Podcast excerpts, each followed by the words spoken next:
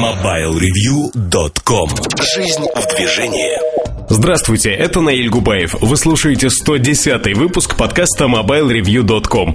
Первый в наступившем 2009 В этом выпуске штучки, кофе, Сергей Кузьмин и ноутбуки. Кухня сайта, посвященная праздникам. В особом мнении выставка CES. А в обзоре новинок Эльдар Муртазин расскажет о смартфоне Palm Pre. Также в ближайший час новости и мобильный чарт. MobileReview.com Особое мнение но сегодня э, вот этот выпуск размышлений я посвятить хотел бы выставке CES, э, Consumer Electronic Show, который проходит ежегодно в Лас-Вегасе. А нас там не было, были наши коллеги, но, в общем-то, и не планировали мы ехать, потому что ничего такого интересного для европейского рынка на этой выставке никогда не показывают. А для европейского рынка понятно, что мы говорим о рынке телефонов. Если говорить о рынке именно потребительской электроники, для тех, кто не знает английского языка, а, Consumer Electronics это именно потребительская электроника то вот это шоу, оно очень значимо. Фактически на одном уровне с ИФА, которая проводится в Берлине в сентябре. ИФА как бы дополняет, наверное, Лас-Вегас. Не секрет, что США это такой рай для потребительской электроники.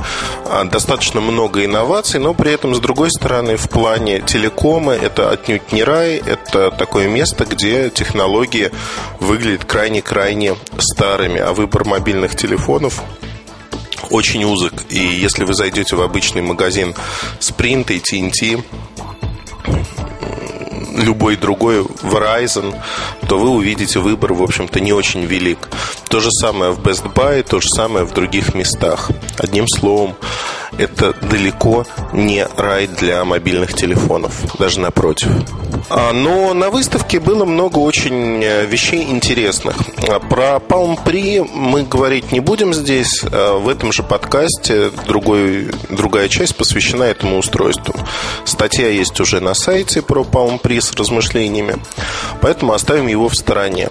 Скорее я хотел бы поговорить про другие продукты и объявления, которые значимы для, в том числе и для российского рынка, рынка и вообще показывают тенденции, которые происходят в данный момент на рынке.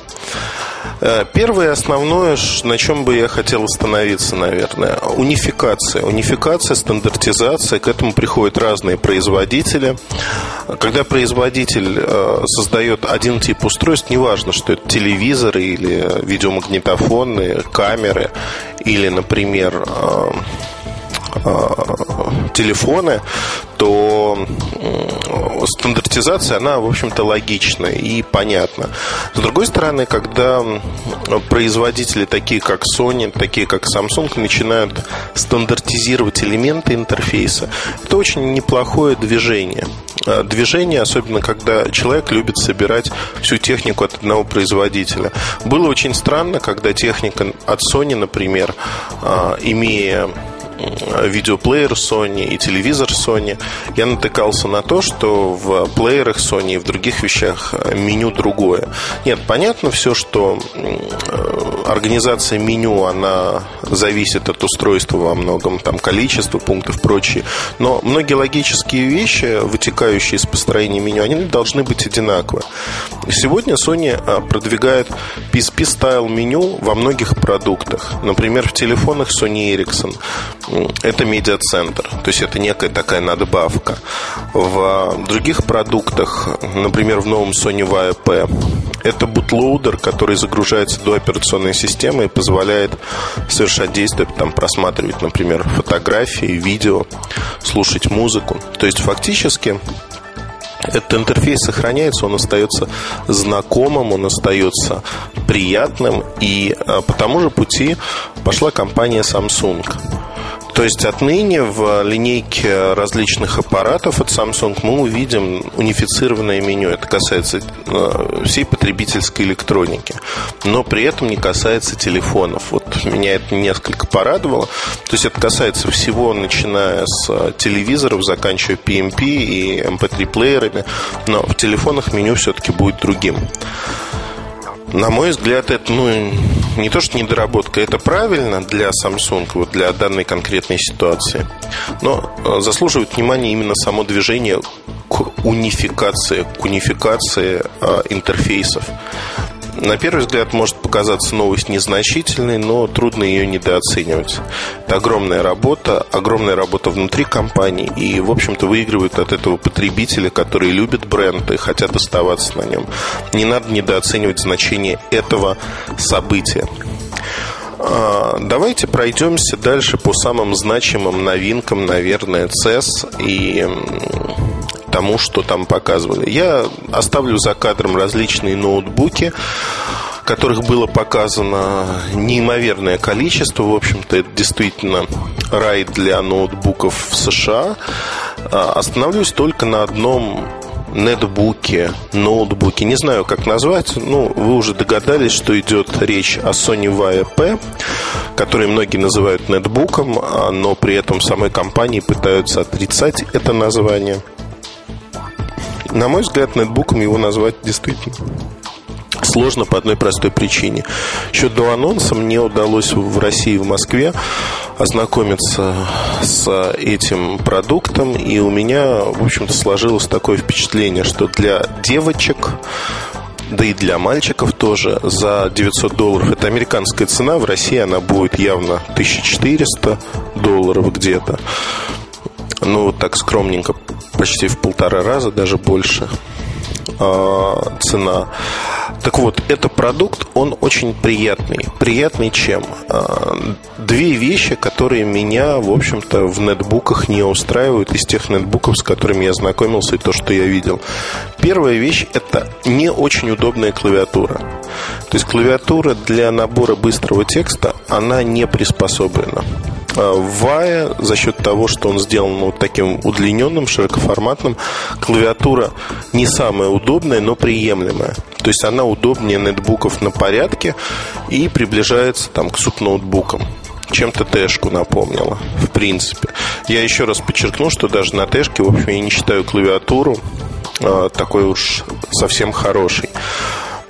Второй момент, который, в общем-то, нивелирует достоинство нетбуков для меня лично, это скорость работы.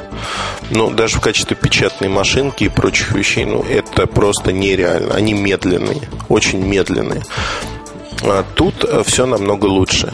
То есть э, этот продукт в АЭП, он быстрее всех своих одноклассников в разы. Быстрее, и это, в общем-то, привлекает э, внимание мое, во всяком случае, честно скажу.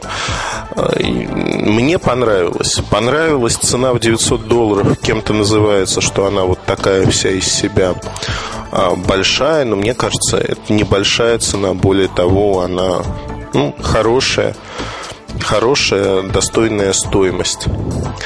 Давайте пойдем, наверное, дальше и поговорим а, о других анонсах от Sony в первую очередь. А, Sony мне понравились очень Вокманы новые.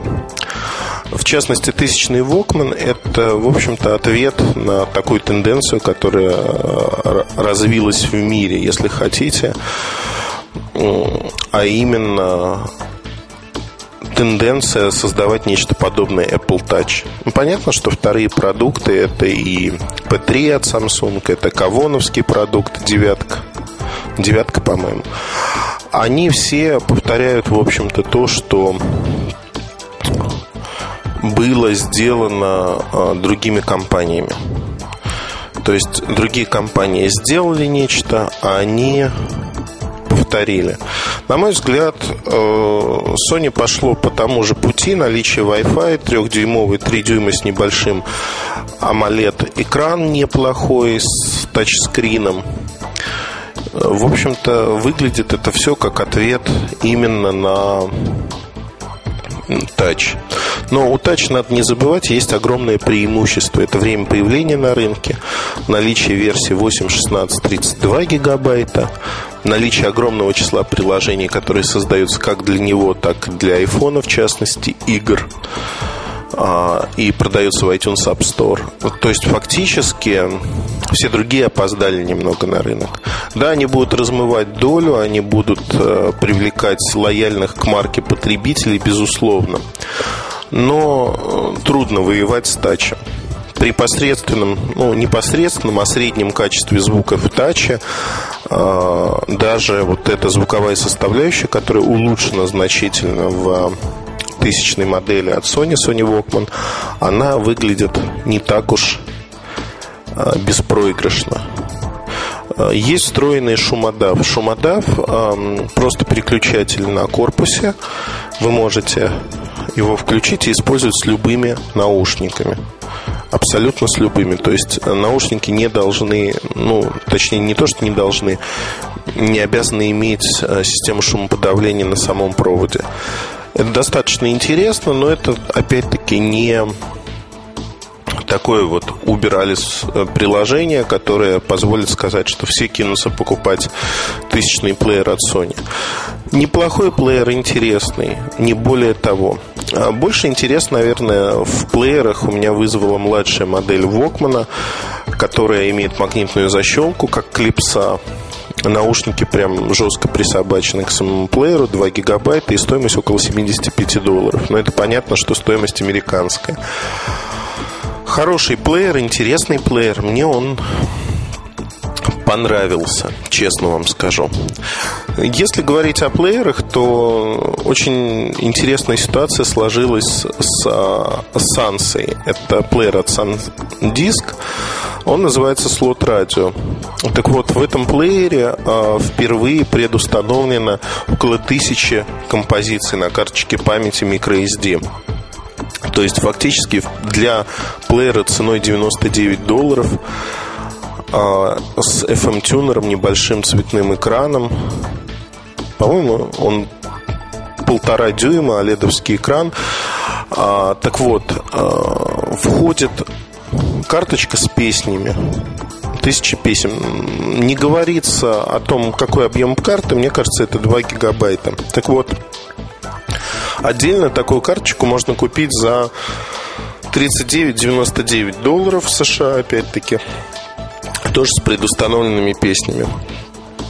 Не сообщается о том, как защищены эти композиции.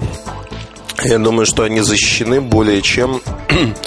И, э, то есть, есть некий DRM. Кстати, Apple на Macworld последнем, ну вот снятие DRM защиты с композиции в iTunes, снижение на 30% их стоимости. Это такое событие до CES, которое объявили. Ну, фурора оно не произвело, честно скажем. В общем, все ожидаемо. А, так вот, вот такая модель распространения, она не, не знаю, как назвать, уникальна. Нет, не уникальна.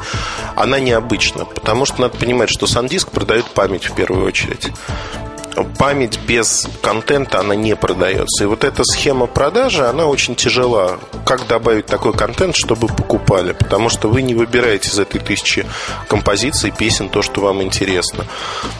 Пока не выбираете. Нет такой возможности. И вот, наверное, в этом аспекте вы покупаете кота в мешке, а понравится, не понравится. С другой стоимости, стороны стоимость плеера, в общем-то, она низка, минимальна, и, наверное, это выглядит таким хорошим, интересным предложением. Не знаю. То есть тут надо думать, но на рынке США, наверное, это будет пользоваться неким спросом. Значит, а, по мобильным новинкам пройдусь очень коротко. А, обновление для американского рынка, для T-Mobile Shadow, такого Windows Mobile смартфона.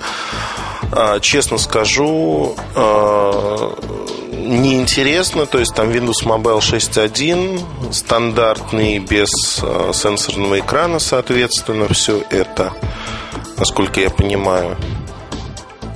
6.1 ведь стандарт без сенсорного экрана. Ну, во всяком случае, мне так кажется. А, неинтересно абсолютно, не вызывает никаких вот таких, э, как сказать, возбуждений у меня. LG Watch э, фон, э, такие часики в виде телефона, или точнее телефон в виде часов. Так вот, вот LG это экзотика, такую экзотику показывают уже лет дай бог памяти, 10 разные компании. Ну, до рынка в итоге это все так и не добирается. Уж больно люди привыкли к стандартному использованию телефонов. А одной из новинок для американского рынка это Motorola Surf A3120 Э, этакий металлический э, аппаратец на Windows Mobile с переработанным интерфейсом для управления пальцами. Выглядит страшненько. И я про интерфейс сейчас говорю. Ну, в общем, как говорится, как не ряди в какие одежки Windows Mobile, он Windows Mobile и останется, к сожалению. А, наверное, давайте перейдем к телефонов. Нет, совсем забыл, совсем забыл про телефоны компании Sony Ericsson. Наверное, чтобы меня не обвиняли, что я про них не рассказал, я все-таки расскажу. Значит, э, телефонов было представлено ровно три штуки, третий уже потом. А, значит, для Vodafone это W715, аналог W705, музыкальный слайдер. В общем, ничего интересного, кроме другого вида. А начального уровня аппарат, который будет стоить в России около 200 евро, ну, соответственно, около 8 тысяч рублей, это Sony Ericsson CyberShot C510. А, Bar-Type, Bar-Type с, ну, в общем, таким классическим видом. Мне нравится, что у него сдвигающаяся крышечка сзади. Неплохой, но трехмегапиксельная камера, в общем-то, Face Detection, Smile Shutter, это стандартно уже. Есть э, встроенный э, датчик движения, фотофикс, э, ну и, и так далее и тому подобное. То есть а, обычная эксплуатация идеи еще к-790, К-800. Но в тонком корпусе, в приятном достаточно. А, нет какого-то откровенного восторга, но и откровенного разочарования. Такая хорошая, средняя модель для среднего сегмента. Вот без всяких а, серьезных плюсов или минусов на платформе А200, естественно. W580 Walkman – это телефон, созданный, ну, он выглядит дешево по сравнению с 980, что понятно. 508 он имеет такие же элементы оформления. Это раскладушка, внешне он выглядит так же. Но э, пластик корпуса достаточно дешевый, поэтому, в общем, говорить о том, что аппарат привлечет большое-большое внимание, нельзя. Во втором квартале он только появится. Это примерно май. Цена будет на уровне 250 э, евро. 250 евро вот за это чудо, ну, достаточно дорого, на мой взгляд. Не будет пользоваться такой безусловной популярностью. А, наверное, вот так можно сказать. Но все, на телефонах все, давайте перейдем к камерам. Наверное, не секрет, что камеры обрастают сегодня уже совершенно немыслимыми возможностями. Уже были камеры, которые сами загружать умеют на YouTube ролики. Уже были камкодеры, которые в социальные сервисы некие вещи а, позволяют закачивать под вещами, я, естественно, имею в виду фотографии.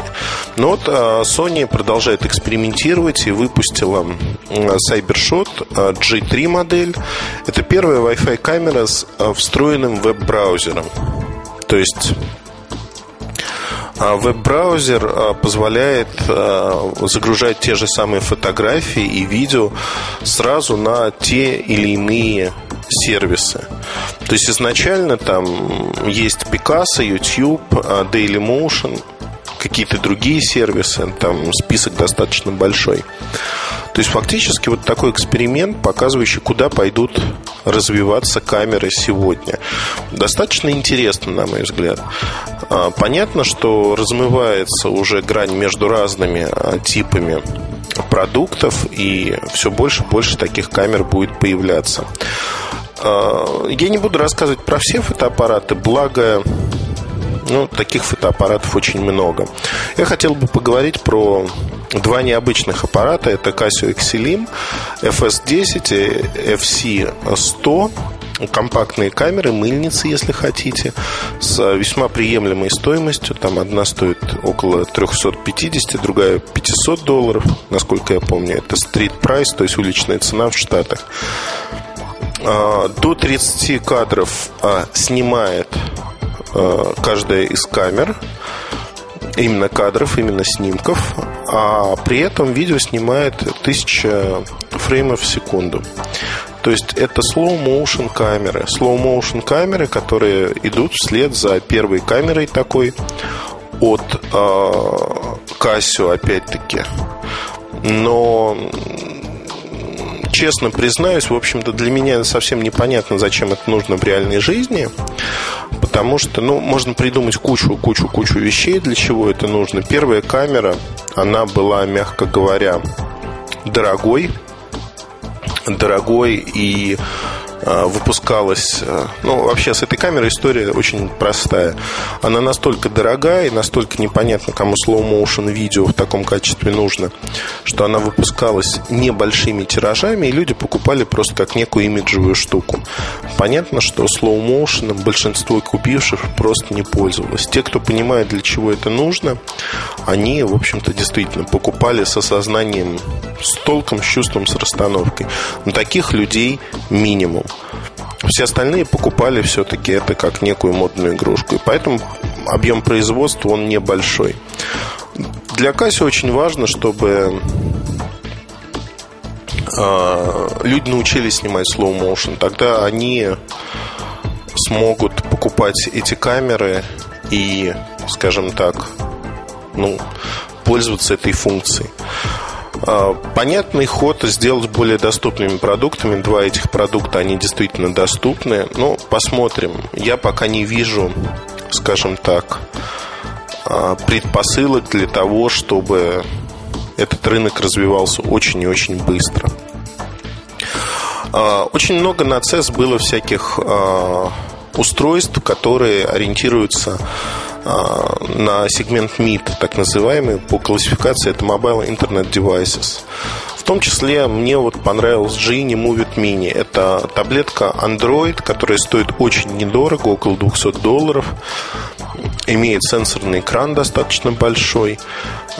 200 а, долларов это цена вот самая максимальная. Вообще на стенде говорили о 149 долларах.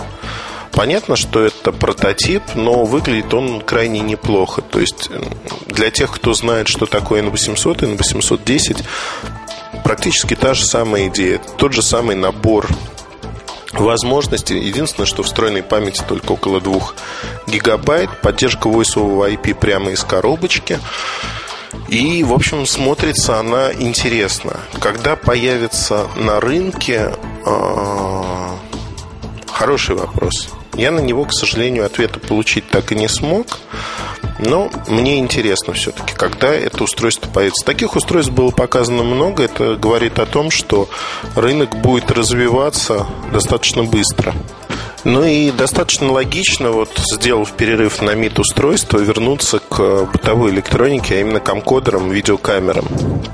Их было показано достаточно много. От Samsung неплохие модели вышли. А Sony интересные модели показали. Но, честно скажу, что мне приглянулись и понравились модели от Panasonic. Вот э, можно говорить что угодно, там ругаться. Sony меня не привлекает совершенно своим безумным софтом. Э, безумным софтом для синхронизации и всего прочего. В компьютере, помнится, Голубицкий это был Голубицкий. Да, я думаю, в Голубятне он описывал свои мучения а, с камерой Sony. Я думаю, что Sony, не Canon был. Но а, давайте поговорим все-таки об объявленных моделях. Значит, здесь, в общем-то, моделей много. Мне понравились 300 модели с индексом HS и TM300. У них новые объективы 43-миллиметровые э, по диаметру. Э, значит, стабилизация картинки есть. Э, и, в общем-то, несколько других режимов. Я вот сейчас пытаюсь э, с английского понять, как мне их перевести. Ну, не знаю, в общем, не буду переводить. Я могу сказать, что они снимают HD-видео. HD-видео снимают с разрешением, соответственно, 1920 на 1080 и э, имеют вот эти LCD, которые для просмотра Viewfinder. Они сенсорные, то есть вы можете нажимать, выбирать пункты меню прямо с LCD.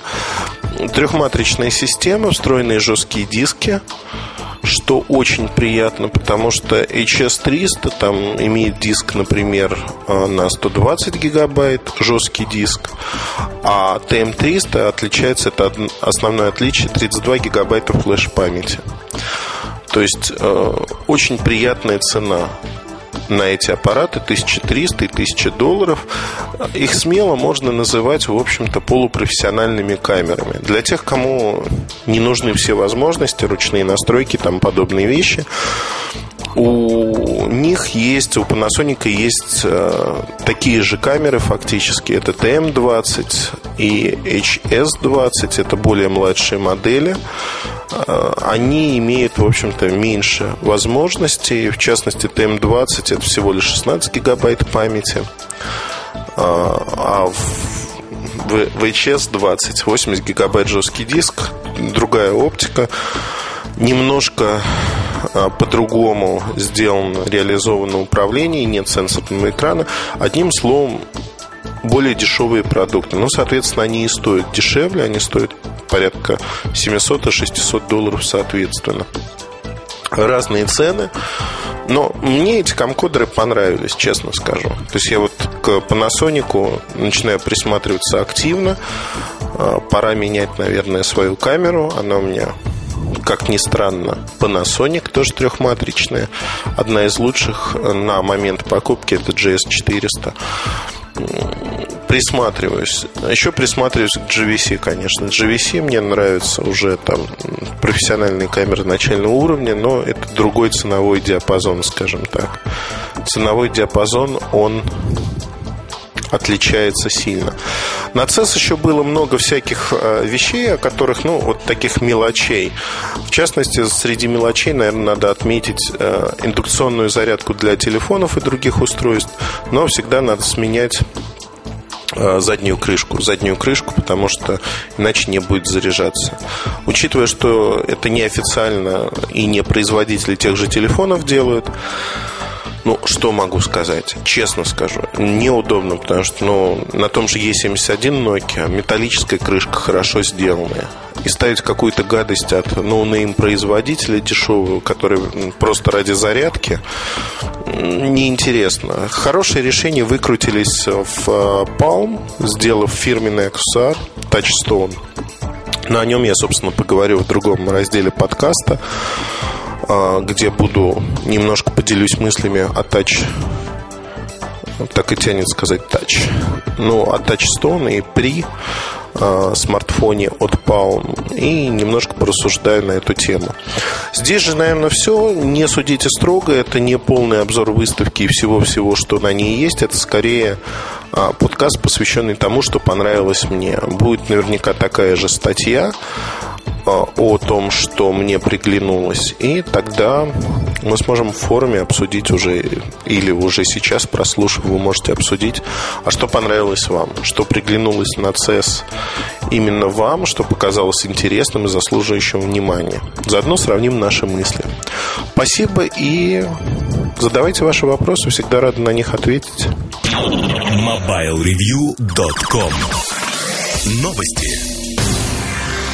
Компания Sony представила цифровую фотокамеру CyberShot DSC G3 с поддержкой Wi-Fi и встроенным веб-браузером. DSC G3 может подключаться к сети через точки доступа Wi-Fi, а затем загружать выбранные фото и видеоролики на популярные хостинги. После подключения камера автоматически открывает страницу Sony Easy Upload Homepage с прямыми ссылками на Shutterflight, Picasso, YouTube, Dailymotion и Photobucket. Добавив новые ролики, можно прямо с сайта отправить письмо с извещением друзьям и родственникам. Помимо поддержки Wi-Fi и браузера, CyberShot DSC G3 может похвастаться 10-мегапиксельным сенсором Superhead CCD, оптикой Carl Zeiss Vario SR с четырехкратным зумом и довольно компактными размерами. Рекомендованная цена аппарата на американском рынке 500 долларов. Sony представила новый плеер Walkman серии W, выполненный в необычном для продукции компании Form Factory. Фактически это наушники со встроенным плеером. Это полностью избавляет пользователя от проводов. Качество звука обеспечивается наушниками серии EX с мембраной 13,5 мм. Новый режим Zapping позволяет отыскивать музыкальные композиции без использования дисплея. В течение нескольких секунд воспроизводится начало трека. Аккумулятор плеера обеспечивает до 12 часов работы от одной подзарядки. В продаже Walkman NWZW202 появится в апреле. Цена 2 гигабайтной версии около 70 долларов. MobileReview.com Жизнь в движении